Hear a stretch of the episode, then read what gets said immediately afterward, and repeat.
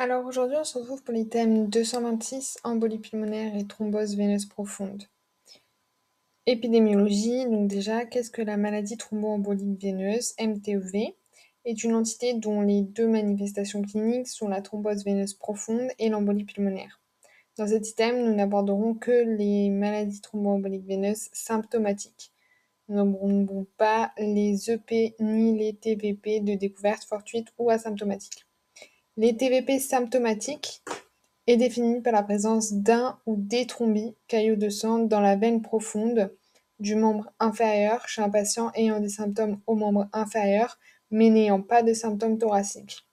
Une VP proximale correspond à une thrombose affectant les veines poplitées, fémorales et iliaques, et une thrombose veineuse profonde distale correspond à une thrombose sous-poplitée, veine tibiale et péronnière.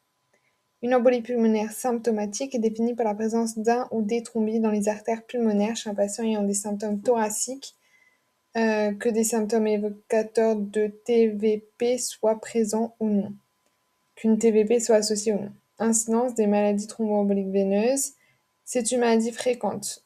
Incidence annuelle de 1 à 2 cas pour 1000 habitants. Dans deux tiers des cas, thrombose veineuse profonde et un tiers des cas embolie pulmonaire. L'incidence annuelle de la maladie thromboembolique veineuse augmente avec l'âge, 1 sur 100 après 75 ans contre 1 sur 10 000 avant 40 ans. Il s'agit d'un enjeu de santé publique car chaque année, près de 35 000 patients sont hospitalisés en France pour une OP euh, et une mortalité globale hospitalière de 5%. Les facteurs de risque la maladie thromboembolique veineuse est une maladie multifactorielle combinant facteurs cliniques, acquis ou biologiques, principalement héréditaires. Dans 50% des cas, aucun facteur n'est identifié. Les facteurs de risque de maladie thromboembolique veineuse sont reportés dans le tableau 1. À noter que le tabac et les dyslipidémies ne sont pas des facteurs de risque de maladie thromboembolique veineuse. D'autres facteurs sont reconnus, âge supérieur à 65 ans, obésité, syndrome néphrotique. Donc le tableau, c'est traitement court, facteurs de risque transitoires, facteurs de risque majeurs transitoires, sont la chirurgie avec anesthésie générale supérieure à 30 minutes dans les trois derniers mois, fracture du membre inférieur dans les trois derniers mois, immobilisation supérieure à 3 jours pour motif médical aigu dans les trois derniers mois, contraception euh, œstroprogestratif, grossesse, postpartum, traitement hormonal de la ménopause dans les trois derniers mois. Ensuite, on a les traitements courts, facteurs, facteurs de risque transitoires mineurs, traumatisme d'un membre inférieur non plâtré avec mobilité réduite supérieure à 3 jours dans les deux derniers mois, chirurgie avec anesthésie générale inférieure à 30 minutes dans les deux derniers mois, immobilisation inférieure à 3 jours pour motif médical aigu dans les deux derniers mois et voyage supérieur à 6 heures. À ce moment-là, on aura plutôt un traitement court. Et dans les traitements longs, facteurs de risque persistant majeur, cancer actif, thrombophilie majeure comme les déficits en antithrombine ou syndrome des antiphospholipides. Dans les traitements longs facteurs de risque persistant mineurs, on va retrouver la maladie inflammatoire chronique intestinale ou articulaire, thrombophilie non majeure, déficit en protéine C, protéine S, mutation de Leiden de facteur 5, hétérozygote ou homozygote, mutation du gène de prothrombine, hétérozygote ou homozygote. Donc dans les facteurs transitoires majeurs, on va retrouver euh, une anesthésie générale supérieure à 30 minutes dans les trois derniers mois, plâtre euh, dans les trois derniers mois, euh, immobilisation supérieure à 3 jours dans les trois derniers mois, contraception, grossesse, postpartum. Et contraception, grossesse, postpartum. Et traitement hormonal de la ménopause. Dans les mineurs, on va retrouver euh, anesthésie générale inférieure à 30 minutes dans les deux derniers mois, euh, immobilisation partielle supérieure à 3 jours dans les deux derniers mois, immobilisation complète inférieure à 3 jours dans euh, les deux derniers mois, et voyage de 6 heures. Dans les majeurs mais long cours, on va retrouver les tumeurs, les cancers actifs quoi, tout ce qui va être euh, les maladies majeures, donc euh, déficit en antithrombine, maladie de, des antiphospholipides, syndrome des antiphospholipides, dont thrombophilie majeure. Et ensuite, dans les facteurs mineurs, on va trouver thrombophilie mineure, non majeure, déficit en protéine C, protéine S, mutation de Leiden, facteur 5, mutation du gène de la prothrombine. Et on va retrouver ici les maladies inflammatoires, donc intestinales ou articulaires. Physiopathe, la stase veineuse et les lésions endothéliales prédisposent à la, à la thrombose. La plupart des thrombies fibrinochlororiques proviennent de la veine profonde des membres inférieurs et du pelvis. Conséquence hémodynamique de l'embolie pulmonaire. L'obstruction brutale de la circulation pulmonaire par des thrombies provoque une augmentation de la pression artérielle pulmonaire, PAP, PAP, de la post-charge du ventricule droit, qui entraîne une dilatation du ventricule droit, une majoration du travail du ventricule droit et de sa consommation en oxygène.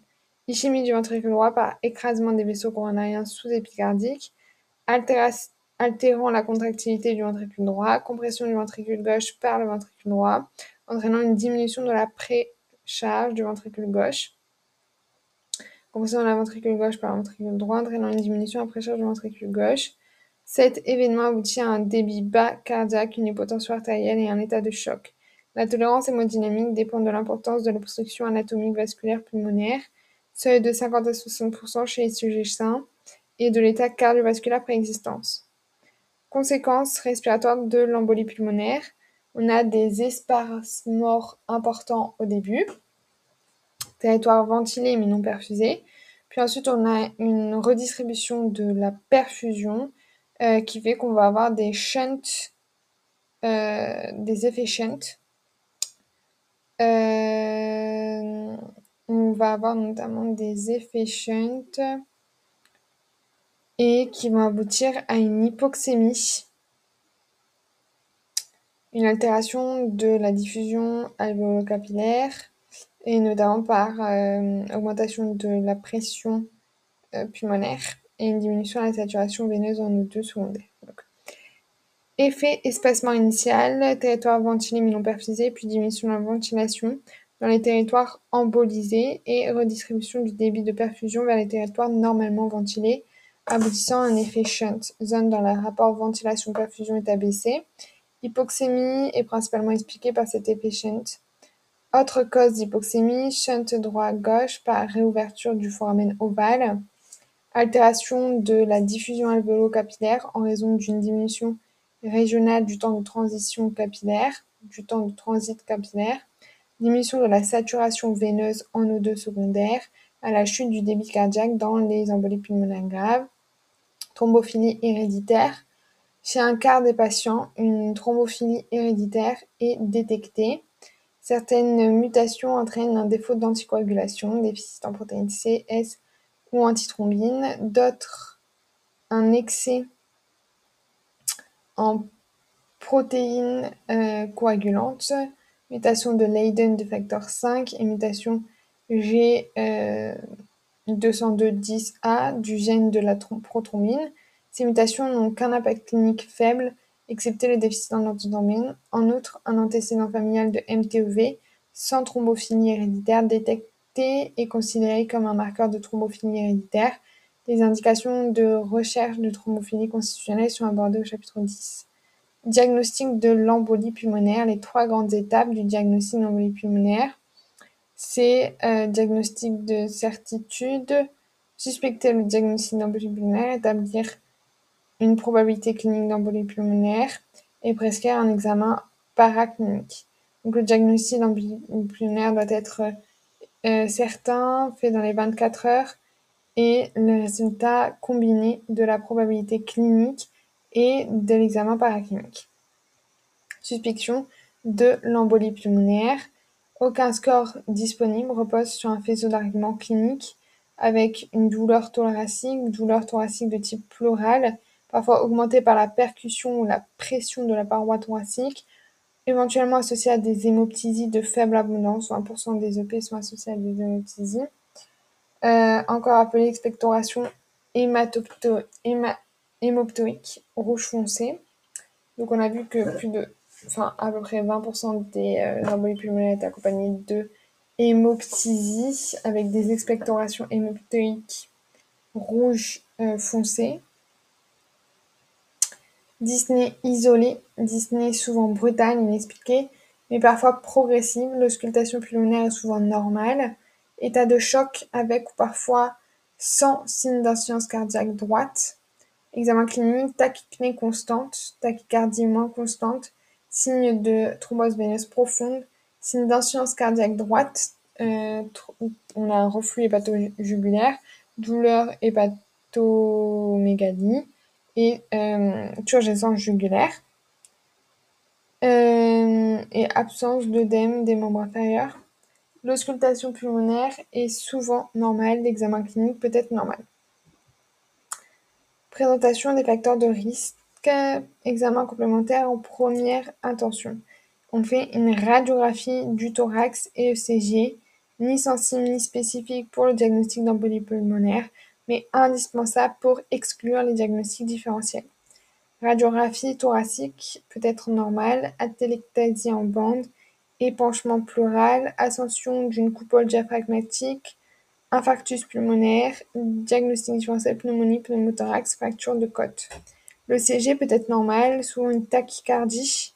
On a notamment les signes du cœur droit avec euh, euh, onde T ample, euh, onde P ample, S1 Q3 et onde T souvent négative en V1, V2, de, de V1 à V3. Ensuite, on va retrouver euh, des diagnostics différentiels. Au niveau de l'ECG, ça peut être l'infarctus du myocarde ou la péricardite aiguë. Les gaz du sang est non recommandé et inutile car ni sensible ni spécifique potentiellement dangereux. La probabilité clinique, PC, en l'absence d'instabilité hémodynamique, étape la plus importante, c'est la probabilité clinique qui conditionne la valeur diagnostique des examens paracliniques et donc la conclusion posée à l'issue de la stratégie diagnostique. On distingue trois classes de probabilité clinique. Probabilité clinique faible, intermédiaire et forte. Faible, c'est inférieur à 10%, entre 10 et 30% et supérieur entre, donc inférieur à 10%, entre 30 et 40%, et supérieur à 70%, c'est une probabilité clinique forte. On a la probabilité clinique est évaluée par deux types de scores, euh, tout aussi performants. Soit c'est implicite, soit c'est explicite. Donc implicite, c'est probabilité empirique, avec la présence, euh, donc un point c'est probabilité faible, inférieur à 10%, deux points c'est probabilité intermédiaire, 30 à 40%, à 40% et trois points c'est probabilité forte supérieure à 70%. Donc un point pour les signes cliniques évocateurs euh, d'embolie pulmonaire, comme par exemple euh, douleur thoracique, hémoptysie euh, rouge, dyspnée brutale, signe de cœur droit, turgescence jugulaire, reflux hépatogulaire. Ensuite, c'est une ou deux facteurs de, de maladie thromboembolique veineuse, par exemple immobilisation supérieure à 3 jours, euh, dans les trois derniers mois.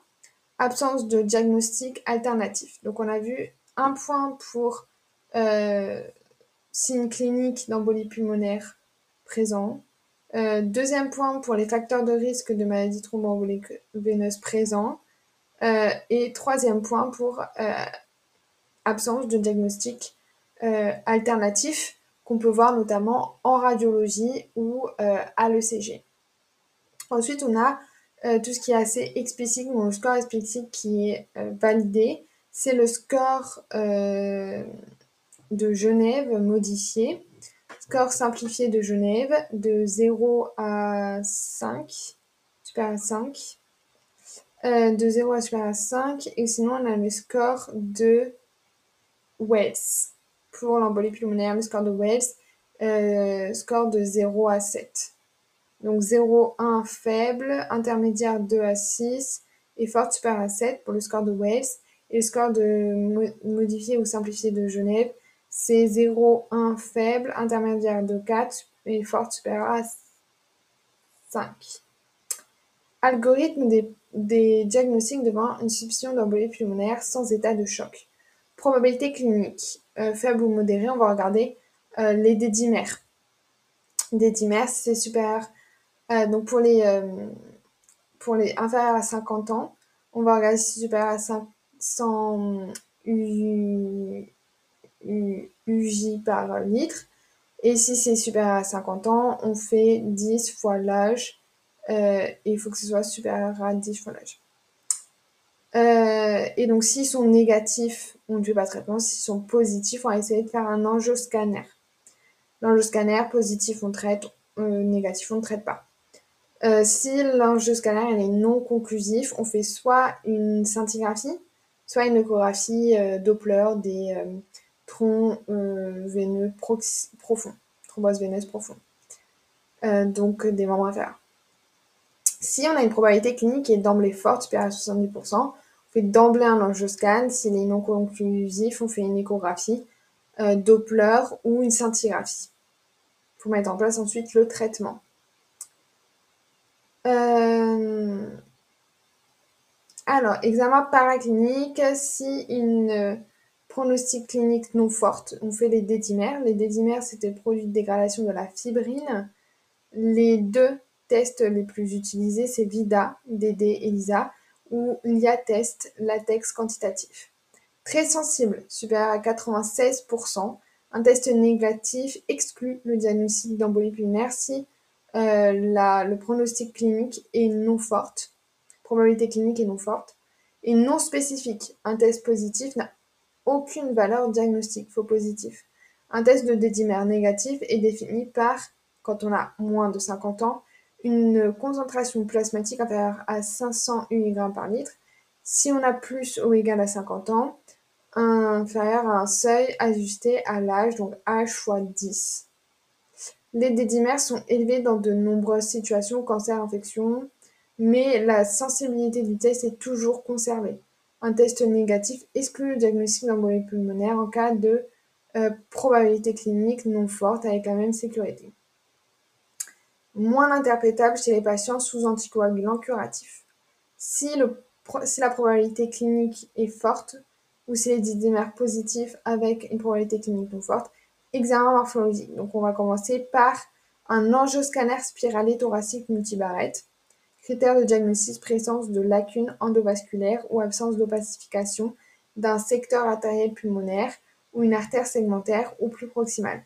Inconvénient, irradiant et nécessitant une injection de produit de contraste. Très spécifique, confirme le diagnostic quelle que soit la probabilité clinique. Modérément sensible, un angioscanner thoracique négatif exclut l'embolie pulmonaire, sauf en cas de euh, probabilité clinique forte. Contre-indication, allergie aux produits de contraste iodés, insuffisance rénale sévère. La syndicaphie pulmonaire de ventilation perfusion. Examen non invasif qui comporte une injection intraveineuse d'agrégants d'albumine marqué au technetium 99, donc 99 euh, MTC, et inhalation de gaz radioactif. Le krypton 81 ou 99 MTC, réalisé en cas de contre-indication ou de difficulté à l'obtention rapide d'un angioscanner, et en cas de forte suspicion clinique avec angioscanner négatif. Deux modes d'acquisition, soit planaire, technique de référence désormais rarement réalisée, critères diagnostiques complexes mais validés, euh, classification PioBed, normale, pas de défait euh, en perfusion, embolie pulmonaire exclue, quelle que soit euh, la probabilité clinique, sensibilité 100%, Haute probabilité piopède supérieure à deux défects segmentaires de perfusion sans défect ventilatoire en regard ou mismatch.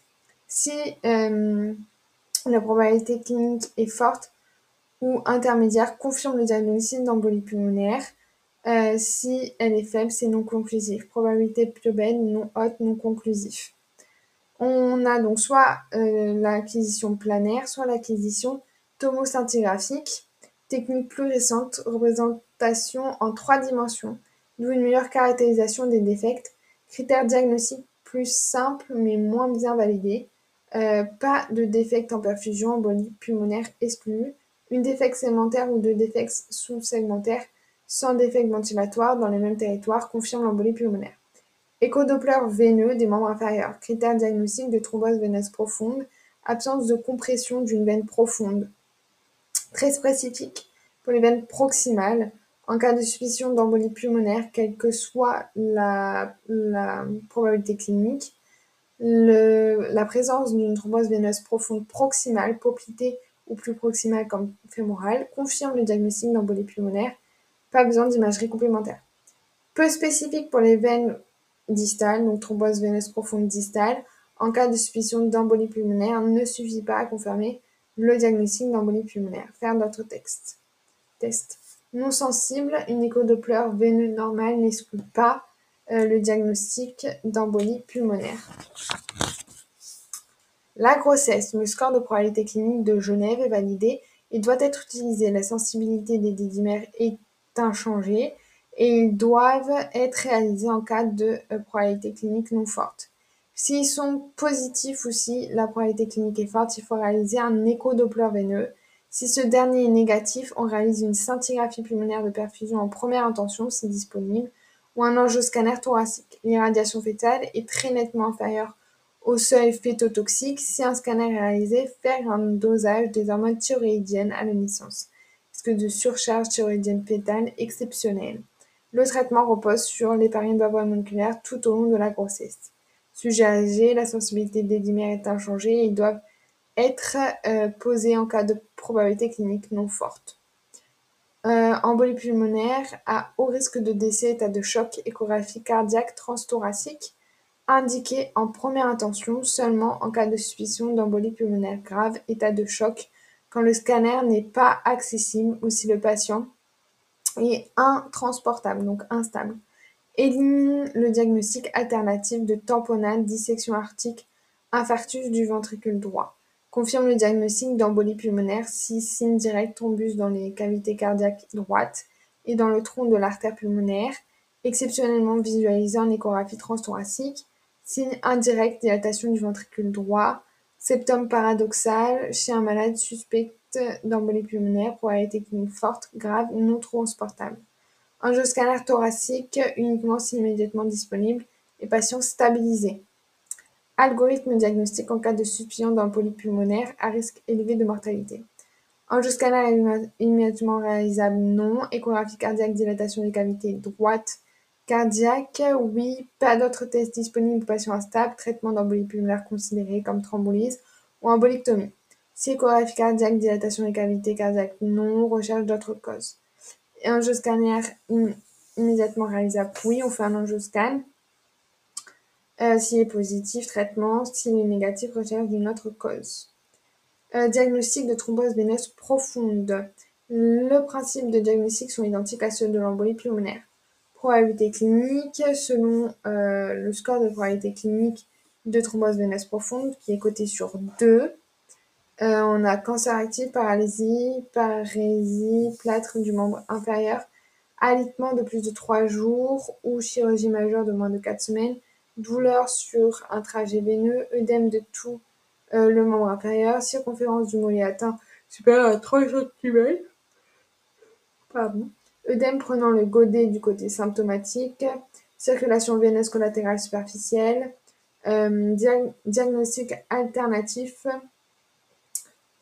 ou euh, au moins aussi probable que le diagnostic de croissance profonde. Donc, probabilité clinique forte, score supérieur à 2.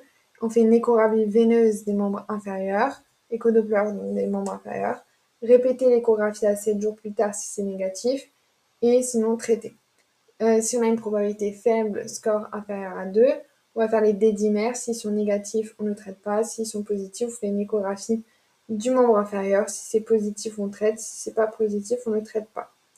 Pronostic, les complications de maladie thrombose en veineuse profonde sont le décès par, pour l'embolie pulmonaire, la récidive de thromboembolie euh, veineuse, euh, les séquelles de le syndrome post-thrombotique pour les thromboses veineuses profondes et l'hypertension pulmonaire thromboembolique chronique, euh, hypertension pulmonaire thromboembolique chronique pour l'embolie pulmonaire. Risque de décès, l'évaluation du pronostic de l'embolie pulmonaire repose sur des paramètres cliniques, pression artérielle, état de choc, euh, pression artérielle inférieure à 90 mmHg ou chute de la pression artérielle euh, supérieur à 40 mmHg par rapport à l'état de base pendant au moins 15 minutes, index de sévérité de l'embolie pulmonaire simplifié, euh, classe des patients en deux catégories de risque de décès à 30 jours, euh, dysfonction ventriculaire droite, avec un rapport du ventricule droit sur le ventricule gauche supérieur à 0,9, hypokinésie du ventricule droit, évaluation des biomarqueurs, troponine ou euh. On distingue quatre stades de sévérité. Euh, risque faible de mortalité si on a un index de sévérité de l'embolie pulmonaire simplifié est égal à 0, mortalité donc à 1%. Si on a un index de sévérité de l'embolie pulmonaire simplifié qui est supérieur à 1, on a une mortalité qui est de 3 à 25%, donc risque intermédiaire de mortalité. Si euh, SPESI supérieur ou égal à 1, subdivision en risque intermédiaire faible, dysfonction ventricule droite plus biomarqueurs normaux ou aucun des deux, euh, ou évasion des biomarqueurs, donc dysfonction ventricule droit ou biomarqueur normal, euh, ou aucun des deux, ou intermédiaire élevé avec dysfonction du ventricule droit plus élévation des biomarqueurs. Risque élevé de mortalité si état de choc, mortalité à à 25%, embolie pulmonaire grave. Donc index de sévérité de l'embolie pulmonaire, c'est simplifié. Si c'est inférieur à 1, donc est égal à 0, on a une mortalité à 1%, risque faible de mortalité, risque intermédiaire de mortalité d'embolie pulmonaire. Si l'index de mortalité d'embolie pulmonaire simplifié SPEPS, SPEPI, SPESI euh, est égal à supérieur à 1%, à 1, donc c'est mortalité entre 3 et 25%, intermédiaire faible si c'est euh, anomalie du ventricule droit ou marqueur des BNP, ou aucun des deux, intermédiaire élevé si c'est euh, anomalie du ventricule droit plus euh, anomalie des biomarqueurs. Risque élevé si c'est supérieur à 25%. Donc le score SPE-SI, index de sévérité de l'embolie pulmonaire, simplifié selon l'âge. Si on a un âge supérieur à 80%, on a un point. Saturation en oxygène inférieure à 90, on a un point. Pression artérielle systolique inférieure à 100 mm, on a un point. Fréquence cardiaque supérieure à 110 battements par minute, on a un point. Cancer, on a un point. Science cardiaque ou respiratoire chronique, on a un point. 0 point mortalité à 30 jours de 1%, supérieur à 1 point mortalité à 30 jours de 11%. Risque de récidive des maladies thromboemboliques thromboembolique veineuse à l'arrêt du traitement anticoagulant lié aux caractéristiques des facteurs de risque. Si on a un facteur de risque majeur transitoire, alors le risque est faible de récidive. Si on a un facteur persistant majeur, le risque est élevé de récidive. Si on n'a aucun facteur majeur, que la maladie thromboembolique veineuse n'est non provoquée, on a un risque élevé de récidive. Les facteurs mineurs, et notamment la présence de thrombophilie non majeure, influencent peu ou pas le risque de récidive. Les risques de séquelles, syndrome post-thrombotique après thrombose veineuse profonde, c'est présent dans un tiers des patients. Douleur, varices, varicosité, œdème, dermite haute et ulcère varique. Pour l'hypertension euh, pulmonaire thrombo euh, euh, par une endolie pulmonaire, euh, c'est rare, 2 à 3%, a évoqué durant une dyspnée persistance à distance d'une embolie pulmonaire et ont été traités au moins 3 mois. Le diagnostic repose sur la réalisation d'une échographie cardiaque transthoracique pour euh, estimer la pression artérielle pulmonaire systolique, PAP, et rechercher notamment des signes indirects, dilatation du dysfonction et dysfonction du ventricule droit. Euh, en cas de probabilité échographique d'hypertension pulmonaire intermédiaire ou élevée, une scintigraphie de ventilation-perfusion pulmonaire est indiquée pour rechercher des défects perfusionnels. S'ils sont présents, alors le diagnostic de confirmation de l'HTEP-TEC repose sur le cathétérisme cardiaque droit et l'enjeu TDM thoracique ou angiographie pulmonaire. Traitement curatif initial de la maladie thromboembolique veineuse. Donc l'embolie pulmonaire et la thrombose veineuse profonde proximale sont des urgences thérapeutiques. Le traitement repose sur une anticoagulation à dose curative. Donc on va commencer par les OA, les, anticoagulants oraux directs, AOD. Et ensuite, on a vu qu'on peut mettre de l'héparine avec euh, un, avec euh, un chevauchement de AVK. Voilà. Mais on commence par l'AOD. Euh, donc, le traitement repose sur une anticoagulation à dose curative instituée dès le diagnostic et suspecté sans attendre le résultat des examens complémentaires. L'anticoagulation est très efficace mais expose un risque hémorragique. Les contre-indications, surtout relatives au risque de rapport bénéfice-risque évalué individuellement. Contre-indication au traitement anticoagulant. Cas du euh, coagulopathie sévère constitutionnelle et acquise, thrombopénie inférieure à 30 000 par millimètre cube, hémophilie, taux de prothromine inférieur à 30%. Euh, donc coagulation, coagulopathie sévère euh, constitutionnelle ou acquise. Donc c'est-à-dire que si on met des anticorps c'est les personnes qui ne peuvent pas coaguler, ça va être compliqué. Hémorragie intracrânienne spontanée, hémorragie active non facilement contrôlable, et chirurgie récente, le délai dépend du type de chirurgie. La thrombopénie immunoallergique à l'héparine ne contre-indique pas l'irudine, les AVK ni euh, le euh, danaparoïde sodique. Un bilan biologique est indispensable avant de débuter le traitement et comprend des plaquettes, des TP, des TCA, NFS, créatine sanguine et transaminase, bilan pré-transfusionnel pour les patients à risque hémorragique. Anticoagulant, anticoagulant oraux direct, seul le rivaroxaban et l'apixaban, euh, tous deux des inhibiteurs directs du facteur 10, activé DISA, ont l'AMM et euh, le remboursement en France.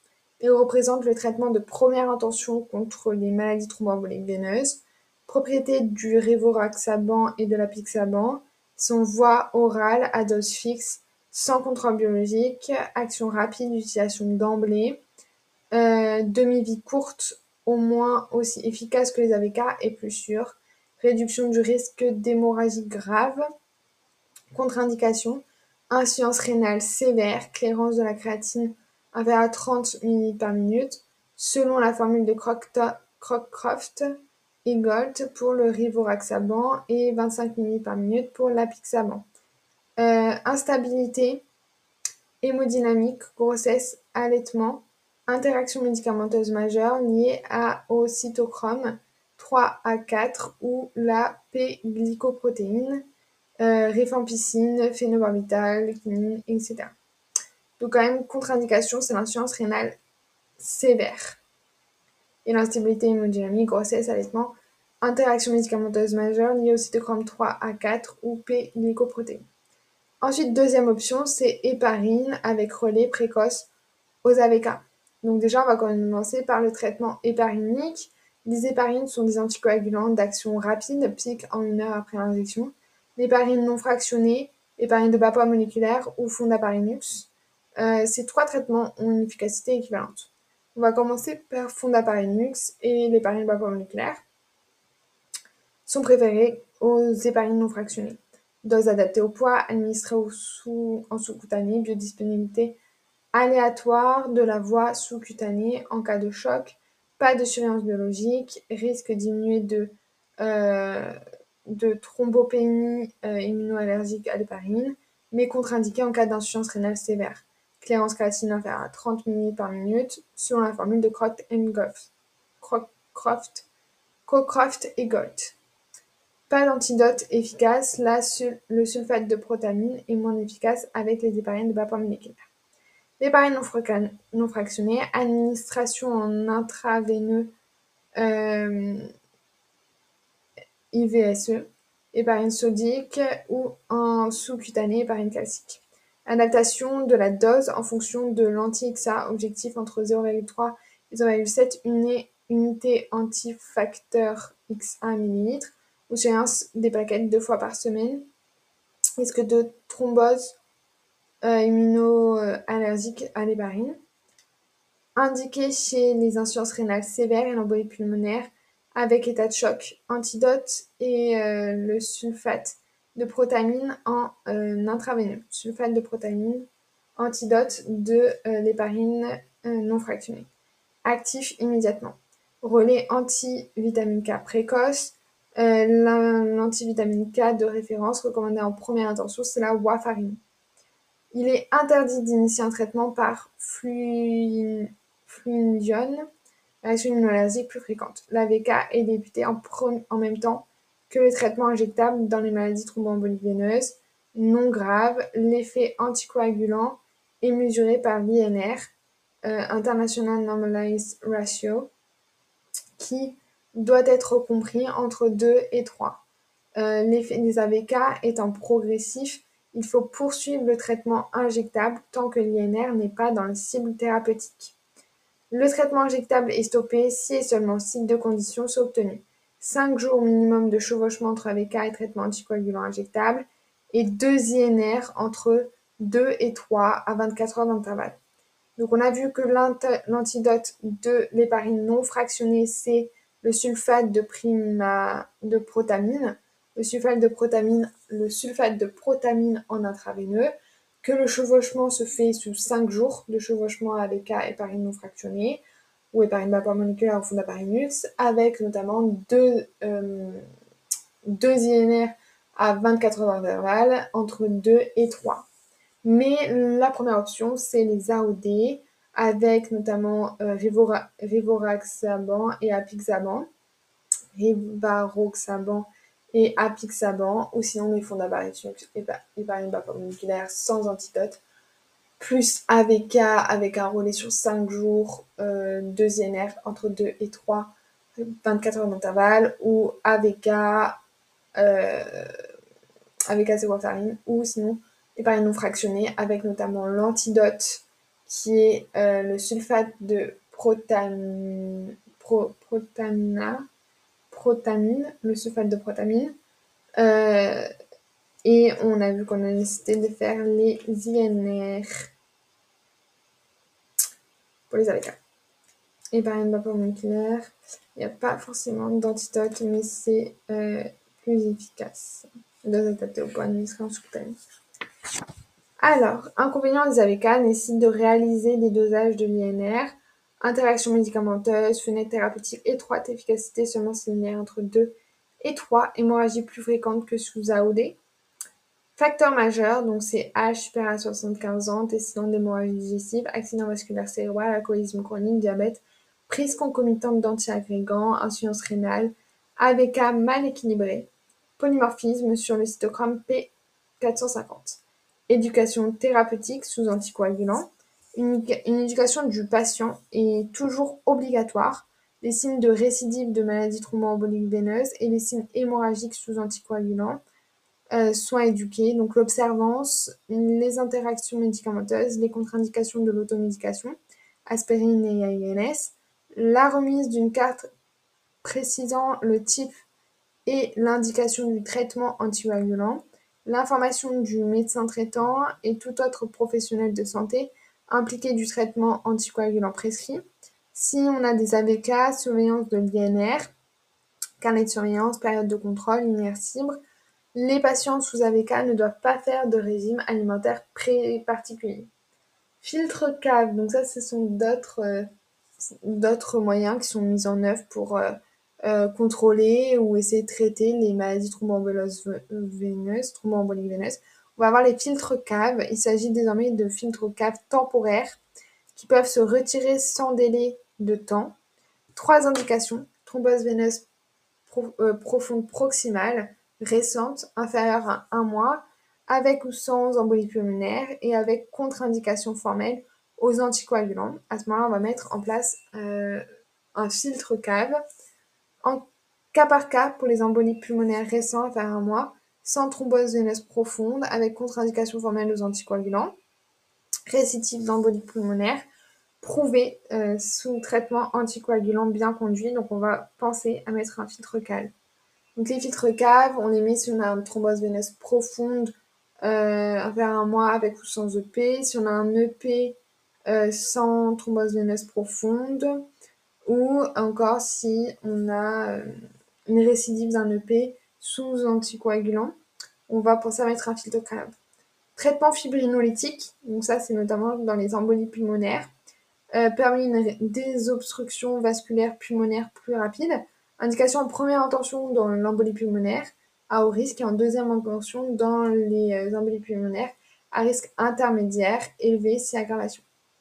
Risque majeur, hémorragie grave sous thrombolyse, euh, notamment hémorragie intracrânienne dans 2% des cas. Elles sont nos contre-indications, elles sont relatives, excepté en hémorragie intracrânienne. On va contre-indiquer la thrombolyse ou la fibrinolytique, traitement fibrinolytique. Embolectomie percutanée ou chirurgicale.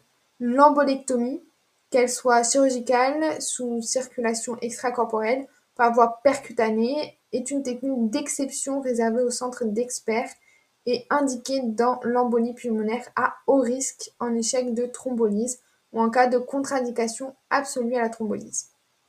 Compression veineuse élastique. Indiquée uniquement si thrombose veineuse proximale isolée ou embolie pulmonaire avec thrombose veineuse proximale pendant 6 mois minimum. Euh, et elle est contre-indiquée en cas d'artériopathie oblitérante des membres inférieurs associés. Euh, elle est proposée en cas de thrombose veineuse superficielle. Levé précoce. Le lever précoce une heure après l'initiation d'un traitement anticoagulant à dose efficace, héparine ou AOD d'emblée, si l'état clinique le permet. L'embolie pulmonaire à risque faible ou intermédiaire faible, alitement en cas de choc ou hypoxie. La contraception, une contraception osteoprogestative est contre-indiquée chez les femmes ayant une maladie thromboembolique veineuse en cas de thrombophilie génétique.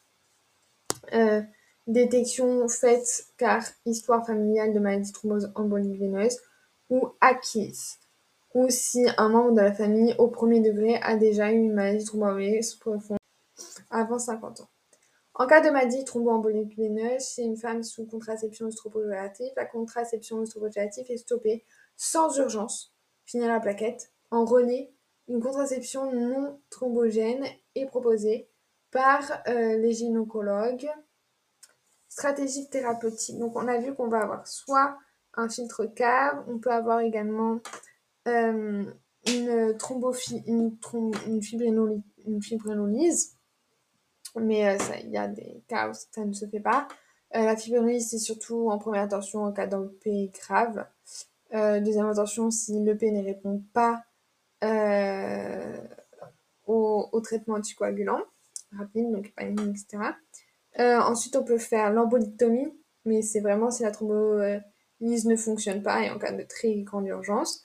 On peut mettre notamment des euh, bas compressifs, seulement si on n'a pas d'artériopathie oblitérante des membres inférieurs, et à mettre pendant 6 mois, notamment en cas de thromboveineuse profonde isolée ou embolie pulmonaire avec thrombose veineuse profonde. La stratégie thérapeutique de l'embolie pulmonaire guidée par l'évaluation pronostique.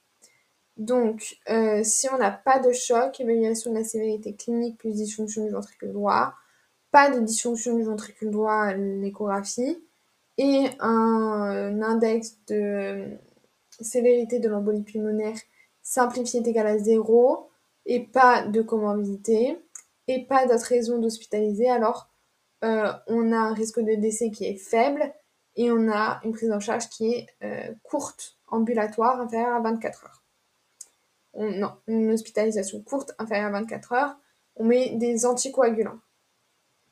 Ensuite, si on n'a euh, pas de choc, présence de dysfonction du ventricule droit, à l'échographie notamment, et qu'on a un index de, sévérité de l'embolie pulmonaire simplifiée qui est égal à 1 ou supérieur à 1, ou dit sévère, qu'on a une tropomine qui est négative, alors c'est intermédiaire faible, à ce moment-là, on va faire une hospitalisation en hôpital de jour et on met des anticoagulants.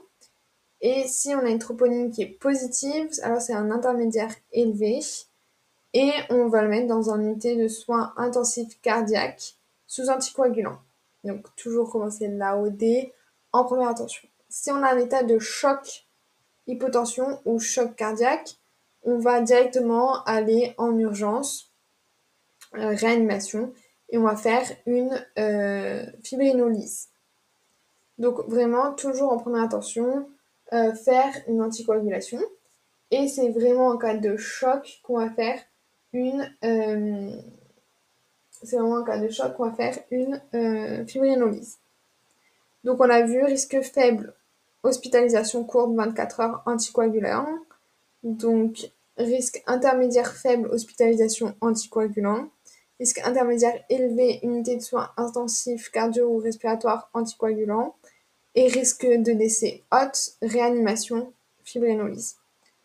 Euh, embolie pulmonaire à haut risque de mortalité, urgence thérapeutique, hospitalisation en service de réanimation, anticoagulation curative, héparine non fractionnée euh, intraveineux, thrombolyse d'emblée, embolictomie en cas d'échec de la contre ou contre-indication à la thrombolyse, mesures euh, symptomatiques, oxygénothérapie, euh, correction du choc et repos strict au lit. Embolie pulmonaire à faible risque de mortalité, hospitalisation courte inférieure à 24 heures, anticoagulant curatif, AOD en première intention, héparine moléculaire, fond d'appareil plus AVK. Levée précoce une heure après l'initiation de traitement anticoagulant. Avant d'envisager la sortie précoce du patient, il est recommandé de vérifier le diagnostic de P, les modalités de traitement anticoagulant, évaluer le risque de complications et facteurs psychosociaux, informer, éduquer, organiser notamment la surveillance du patient, euh, surveillance du traitement, programmer la consultation précoce pour évaluer l'observance, l'efficacité et la tolérance du traitement anticoagulant. EP à risque intermédiaire de mortalité.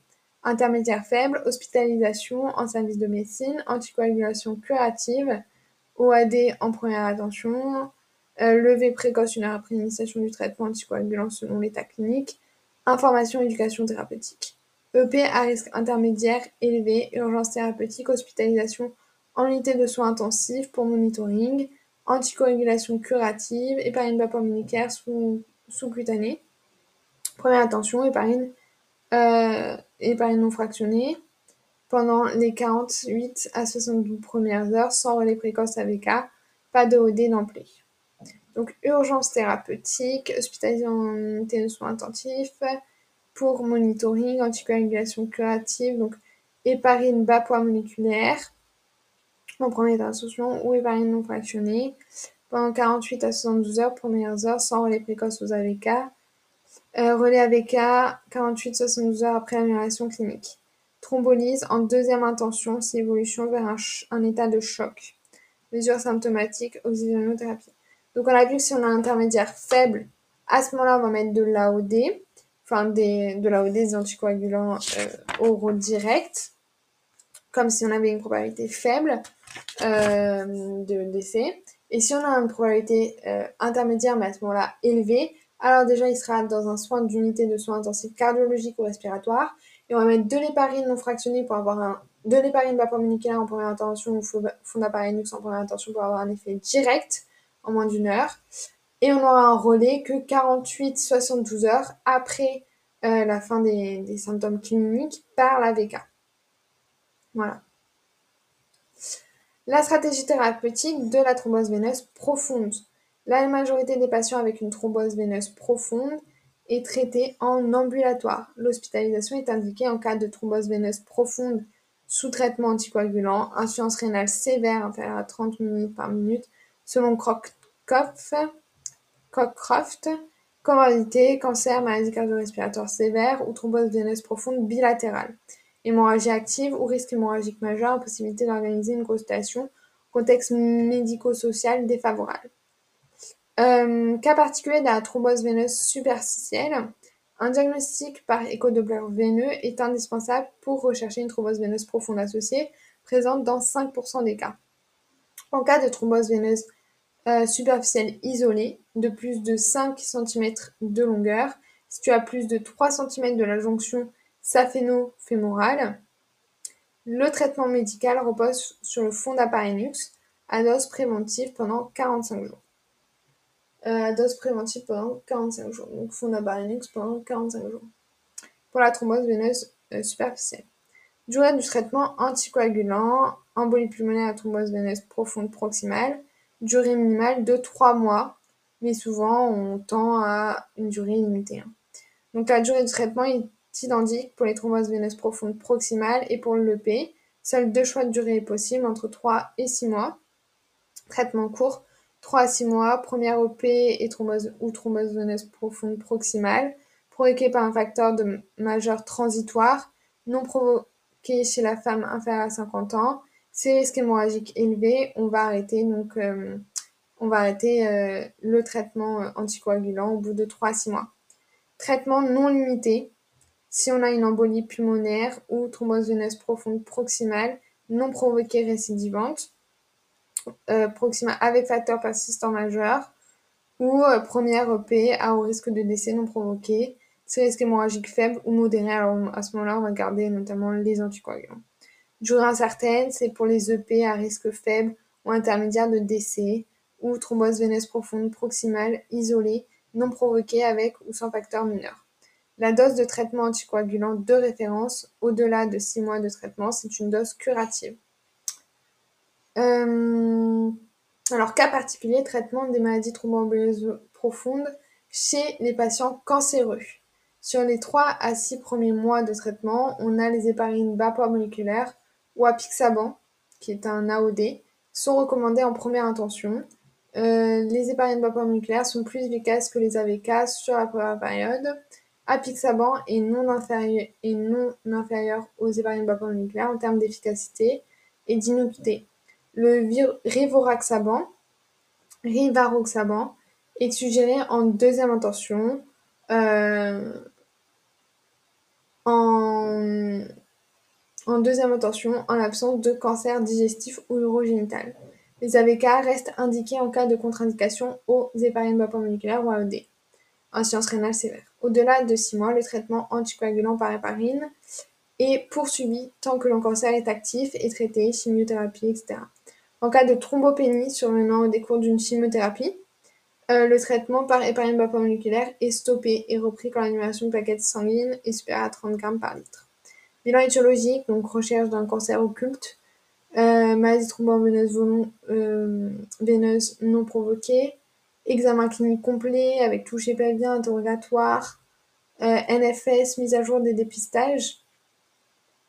Euh, pour tout autre examen paraclinique, jamais systématique, coûteux et sans impact pronostic, prescrit uniquement sur point d'appel clinique. Bilan de thrombophilie, indication maladie thromboveneuse profonde, non provoquée avant 50 ans et antécédent familial au premier degré ou récidivante, euh, épisode avant 50 ans et des sites atypiques. Dosage réalisé à distance de l'épisode aigu, protéine C, protéine S, euh, antithrombine, mutation de Leiden du facteur 5 ou mutation G202-10A du gène de prothrombine, recherche d'anticoagulants lupiques et d'anticoagulants anticardiolipine et anti-bêta-2 glycoprotéine 1.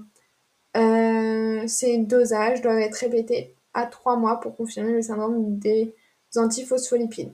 Pour les thrombophilies héréditaires, obtenir un consentement écrit des patients ou euh, du responsable légal pour les mineurs. Utilité, le syndrome des antiphospholipidiques, euh, indication du traitement par AVK pour une durée non limitée, antithrombine, indication du traitement anticoagulant pour une durée non limitée et intérêt pour le dépistage familial. Déficient en protéines C et S, mutation de l'ADN et protomine, utilisée modérée pour la durée de traitement et le dépistage familial. On a vu qu'on va avoir des traitements prophylaxiques. Traitement prophylaxis, en post-opératoire. Donc risque faible, chirurgie générale ou mineure, plus âge inférieur à 40 ans sans facteur de risque, on n'a pas de prévention.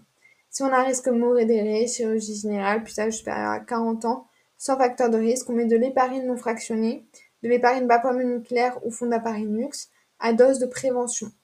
Risque élevé, chirurgie de hanche ou du genou, chirurgie cardio-carcinologique, euh, anomalie de coagulation, H supérieur à 40 ans plus antécédent de maladie thromboembolique veineuse, héparine non fractionnée, héparine nucléaire, fondaparinux à dose de préventive ou AOD à dose préventive. En milieu médical, indication infarctus du myocarde, AVC ischémique, insuffisance cardiaque ou respiratoire aiguë, affection rhumatoïde ou maladie inflammatoire intestinale ou infectieuse associée à l'une euh, des facteurs de risque suivants. Âge à 75 ans, cancer intestinal MTEV, obésité, varices œsoprogestatif, insuffisance respiratoire ou cardiaque chronique, traitement héparine non fractionnée en première intention, héparine moléculaire en première intention, héparine non fractionnée au fond d'appareil nux, à dose préventive pendant 7 à 14 jours. Compression veineuse élastique proposée en cas de contre-indication aux anticoagulants. Donc on a vu qu'en post-opératoire, pendant 7 à 14 jours, on va mettre en première intention de l'héparine moléculaire, de l'héparine non fractionnée au fond d'appareil nux, euh, à dose préventive. Hop, on a vu que notamment l'antidote de euh, l'héparine non fractionnée, c'était le sulfate de protamine. Et euh, on a vu aussi que pour le traitement des thromboses veineuses superficielles, c'était 45 jours de fond d'appareil nux. c'était entre 3 à 6 mois. C'était notamment hospitalisation, anticoagulation, anticoagulation, anticoagulation, sauf notamment pour les stades de choc on va faire une fibrinolyse. Fibrinolyse suivie euh, d'une euh, anticoagulation, bien sûr. Donc, filtre cap, traitement fibrinolytique, embolictomie percutanée, compression veineuse élastique. La compression veineuse élastique contre-indiquée en cas d'artériopathie oblitérante des membres inférieurs. Et on a vu que c'était une durée minimale de 6 mois en cas de thrombose veineuse profonde ou associée au moins un EP. Et voilà, c'est fini pour cet item.